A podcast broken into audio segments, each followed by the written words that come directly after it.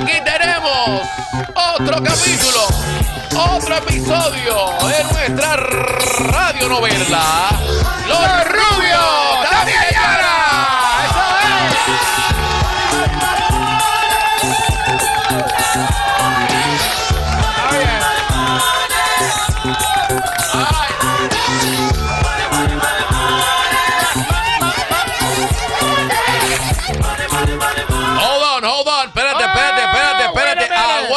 por ahí. Última hora. Señores, última hora. Ahí. Perla por ahí. ¿Tú te acuerdas de la abogada de Donald Trump que se declaró culpable en Georgia? Yes. La rubita, la rubita que se declaró, Gina Ellis. Gina Ellis, que se declaró culpable y llegó a un acuerdo con la fiscalía para testificar. All right, so, ya han sido tres los abogados de Trump que se han declarado culpables. Gina Ellis, eh, ¿cómo es que se llama la loca esta? La de, la de, ah, La de, la de Dominion. La eh, sí, sí, sí. Dominion. Ay, se me olvidó el nombre de ella ahora. Eh, Thomas. Eh, eh, no, la- no, no. All right, niños, niños, pop quiz. Pop quiz, ¿cómo se llama? La abogada de Trump que se declaró culpable. Sidney Powell. There Sidney you go. Powell, Sidney Sidney Powell. Sidney Powell. There you go. No, Giuliani todavía lo está pensando. Señores, we got video. We got video. So, la abogada de Trump que hace unas semanas, la más reciente, Gina Ellis, se declaró culpable y, ah, eh, y dice que va a estar de acuerdo en testificar para la fiscalía. Bueno, pues se ha publicado parte del video del testimonio de ella, de la deposición de ella ante la fiscal de Atlanta. ¿Ok? That can be the legend. Yes. Oh, man. All right. Y en este video, esta es parte del testimonio que ella dio. Ella en este video está alegando que desde diciembre, oigan esto, desde diciembre ya Trump y sus secuaces habían decidido que no se iban a ir de la Casa Blanca.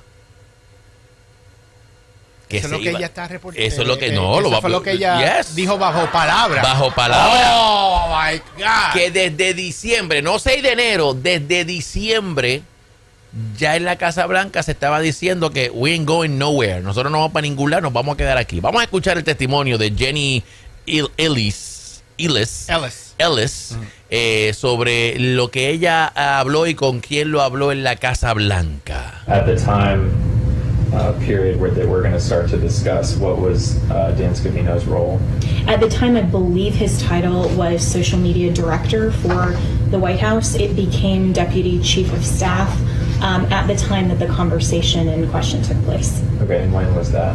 The conversation was around December 19th of 2020 uh, at the White House Christmas party. All right, so en la fiesta navideña, el 19 de diciembre, en la fiesta navideña, ella dice que ella habló con el señor Dan Savino, Dan Savino, que era el director de redes sociales de la Casa Blanca, pero en el momento de esta conversación lo habían cambiado y lo habían convertido en Deputy Chief of Staff. Esta conversación fue en la fiesta navideña que ella tuvo con él el 19 de diciembre. Recuerden, ella es la abogada de Donald Trump.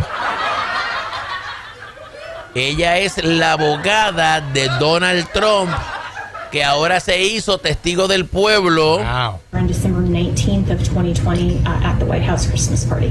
And I uh, emphasized to him I thought that the, um, the, the claims and the ability to challenge uh, the election results was essentially over because he said um, to me. Wait, wait, ho- hold on, hold on a second.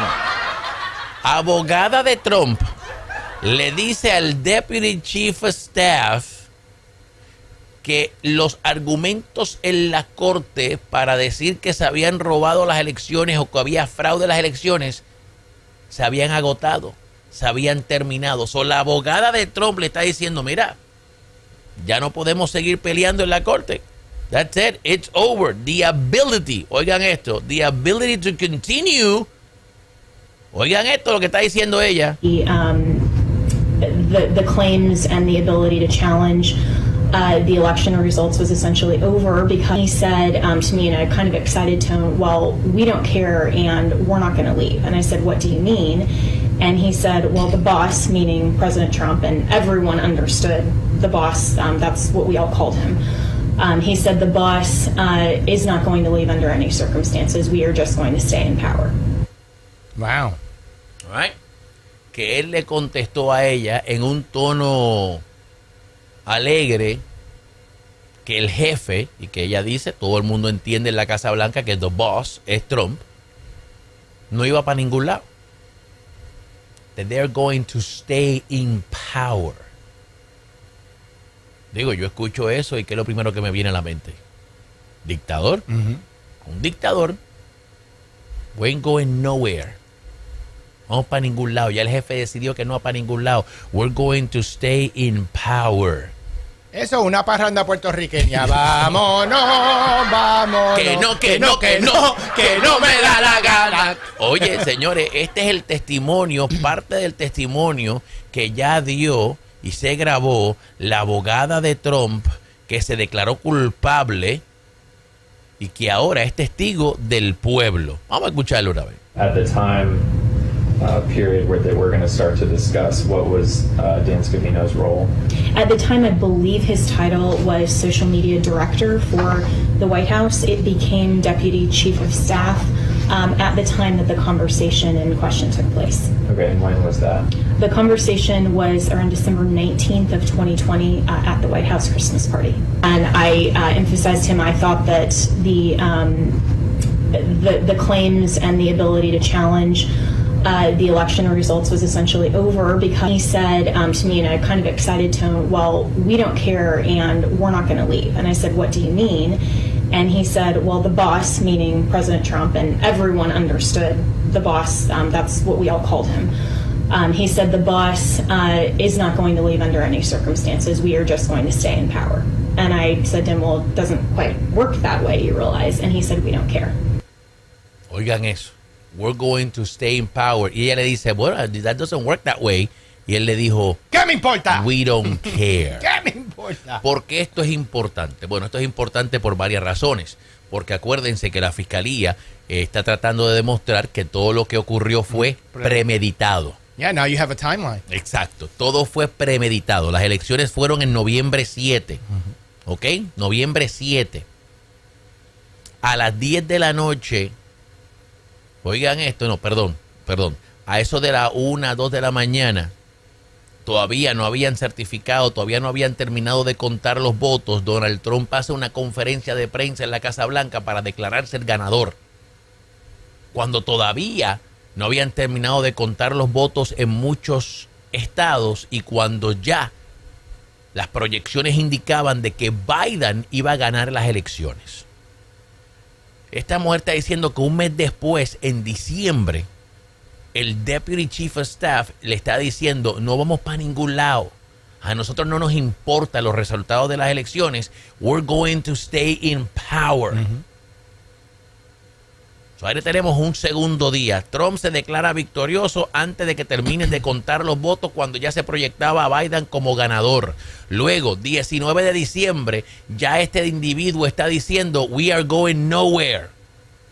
Recuérdense que también están investigando posibles reuniones entre Giuliani, Mark Meadows y otros miembros del equipo legal de Trump con los Proud Boys, con el otro grupo, este Proud Boys y el otro, este son The dos- Oath Keepers. y los Oath Keepers. Y las fiscalías están tratando de, crea- de encontrar una conexión de que lo que pasó el 6 de enero fue premeditado y coordinado con la Casa Blanca, o sea, con Donald Trump. Por eso es que esto es importante. Y aquí no tenemos a Juan de los Palotes, aquí no tenemos a Chuck Schumer, ni a Biden, ni a Nancy Pelosi, no, no. Aquí está hablando la abogada de Trump, la misma que estaba en Fox News y en otros canales de televisión, argumentando de que las elecciones se las habían robado cuando ellos ya sabían que nadie se robó las elecciones, que no hubo fraude.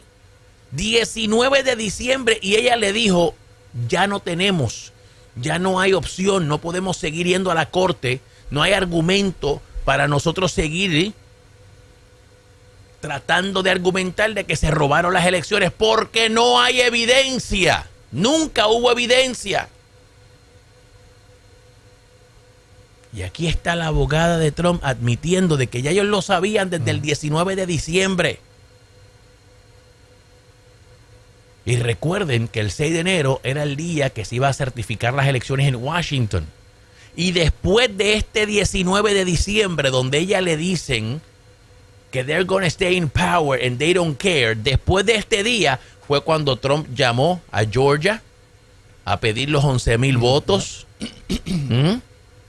Después de esto fue cuando Trump le pidió a Mike Pence en un sinnúmero de ocasiones que no certificara las elecciones. Después de esto fue que comenzaron a crear los fake electors en Michigan, en Arizona y en otros estados, en Georgia, en Pensilvania trataron también para darle a Mike Pence unos fake electors a favor de Trump para que Pence cambiara los resultados y le diera la victoria a Donald Trump. Eso es un golpe de Estado. Eso es robarse las elecciones. Donald Trump trató de robarse las elecciones y no lo logró. ¿Por qué? Porque Mike Pence le dijo que no. Si Mike Pence le Bueno, se- llega a eh, decir que sí, No, pero que Mike Pence se quedó por la ley. yeah, Mike Pence, no, Mike Pence no Gracias a Dios. Mike Pence decidió buscar ayuda, buscó a un juez federal republicano y le dijo, mire, explíqueme esto, yo puedo hacer esto. Y el juez le dijo, un juez, no, tú no puedes hacer eso. Digo, No. legalmente no lo puedes hacer. Tú lo puedes hacer, legalmente no, pero el hacer. presidente no tiene la, o el vicepresidente no tiene la autoridad, la autoridad para hacer eso, pero lo trató. Señores, no traten de tapar el sol con un dedo. Donald Trump trató de convertirse en un dictador, trató Sigue, sigue, de- sigue tratando. Por ahí voy, por ahí voy, voy. I'm gonna get there. I'm gonna He get never there. stop.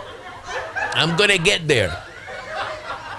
Y aquí está. Abogada de Donald Trump admite bajo palabra que ya el 19 de diciembre esto estaba planchado, que ellos no iban para ningún lado.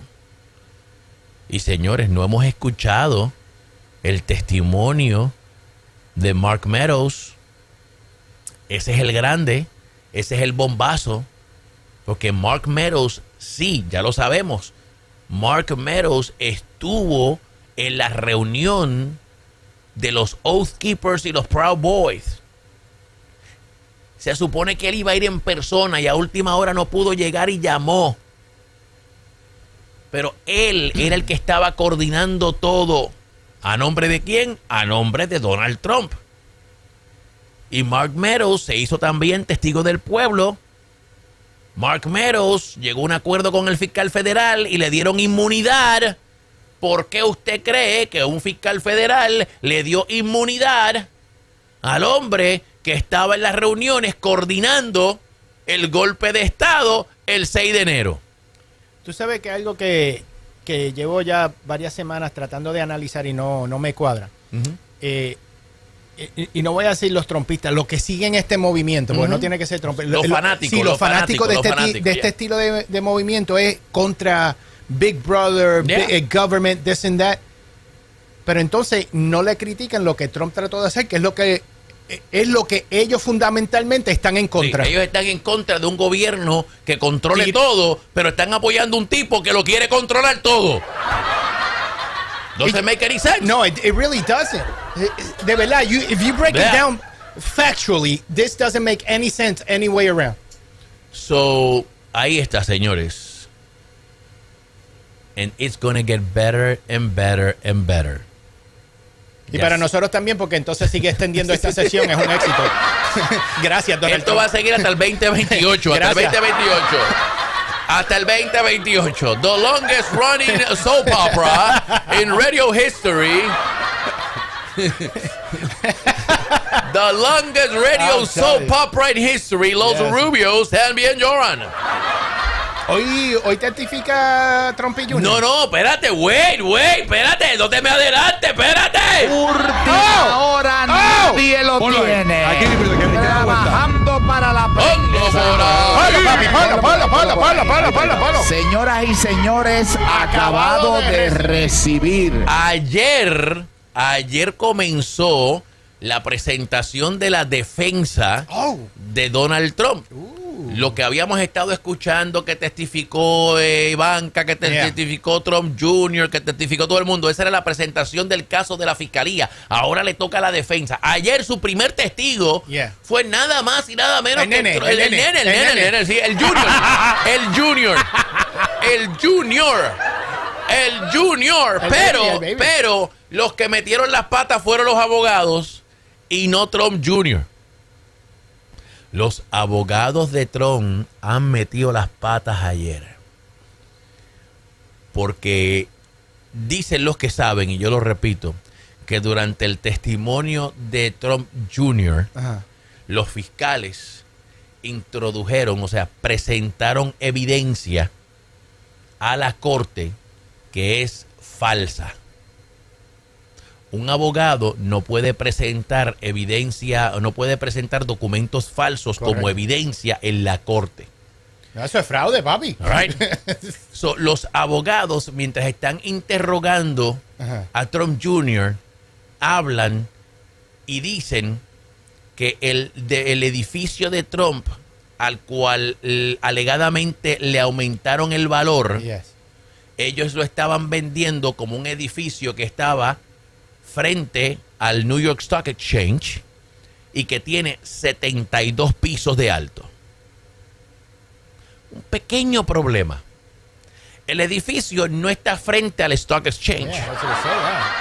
El edificio está a un bloque del Stock Exchange. Sí, que no es lo mismo ni se escribe igual. Y el edificio no tiene 72 pisos, tiene 64. Y ocho imaginarios. No, wait, it gets better.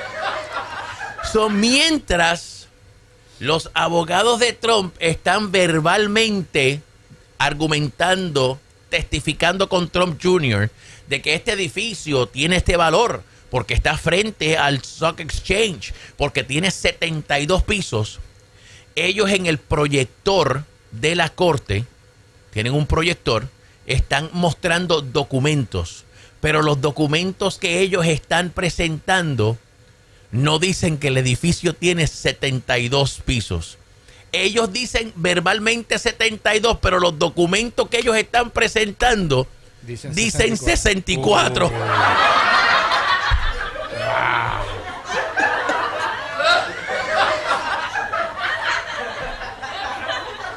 Oops. Oops. Oops, I did it again. Oops.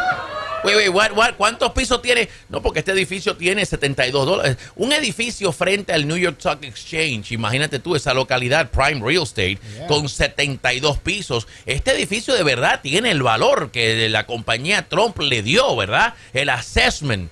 Ya, ho- hold on a second, pero los papeles que tú tienes en el proyector, que son los papeles del arquitecto del edificio, dice 64. Oops. Oops. Did, did they get cross? Did he get cross examined? Eso viene después. Oh, Eso viene después cuando termine Cuando, la, cuando la defensa. termine. So, la noticia dice, get ready. Mira cómo escribieron la noticia. Trump's idiots lawyers, los idiotas abogados de Trump. Yeah, because that's a bro. That's a big Yeah. faux pas. Trump idiots lawyer just shared faulty evidence in the fraud trial. Ay, Showing the papá. fraud. Sí, literalmente, Wow. literalmente ellos enseñaron el, el fraude. Eh, dice por acá el reportero, Trump team display misleading information in the courtroom referring to 40 Wall Street as a 72 stories building. But he says... Y nadie se percató. Sí, por eso, obviamente. no, de lo- del, del equipo de Trump. Oh, pues. Ay, Sí, porque Coño. ellos siguieron hablando. According to the bond uh, pros- uh, prospectus filed with the uh, uh, Securities and Exchange Commission and the New York City tax documents, huh? Tax document, keyword, keyword, tax document. The building has 63, not 64, 63 floors. So, ellos están diciendo en corte que el edificio tiene 72 pisos cuando el edificio, según los documentos presentados ante las autoridades, es 63. ¿Por qué esto es importante? Porque ellos a los documentos que le presentaron al New York City Tax Office dice 63, pero están pidiendo un préstamo basado en un costo de un edificio que tiene 72. ¿Cuál es el problema? Que al tú decirle a la gente de los taxes que tiene 63 pisos, pagas esta cantidad de taxes. Exactly. O sea, al momento de pagar, que tú quieres pagar menos. O sea, al momento de pagar, no, no, no, este edificio no vale eso porque tiene nada más que 63 pisos. Pero al momento a tú sacarle dinero al edificio, le dices al banco que tiene 72. Y ahí es que está el fraude. Ahí es que está el fraude. Y los idiotas abogados de Trump no se percataron que ellos están interrogando a Trump Jr. y están hablando de un edificio de 72 pisos y los documentos que ellos mismos tienen en la mano dice 63. That's crazy. Y están hablando de un edificio que según ellos está frente al New York Stock Exchange, pero el edificio no está al frente, está a un bloque de distancia. So ellos pueden decir que está cerca, más o menos, pero no frente al New York Stock Exchange. Ah, la- En la esquina, en la esquina. La esquina, papi. De aquí se ve, de aquí se ve. Del balcón de tu casa, del apartamento, tú ves el Stock Exchange. Man. So they literally, literalmente los cogieron mintiendo. No a Trump Jr., a los abogados. A los abogados los cogieron mintiendo. Me gusta cómo Yahoo News puso el headline del periódico The New Republic. Trump idiots lawyers, los abogados idiotas de Trump. Es que es verdad, papi. like, Ay, papá Dios. So, recuerden que ya Trump y sus hijos fueron encontrados culpables.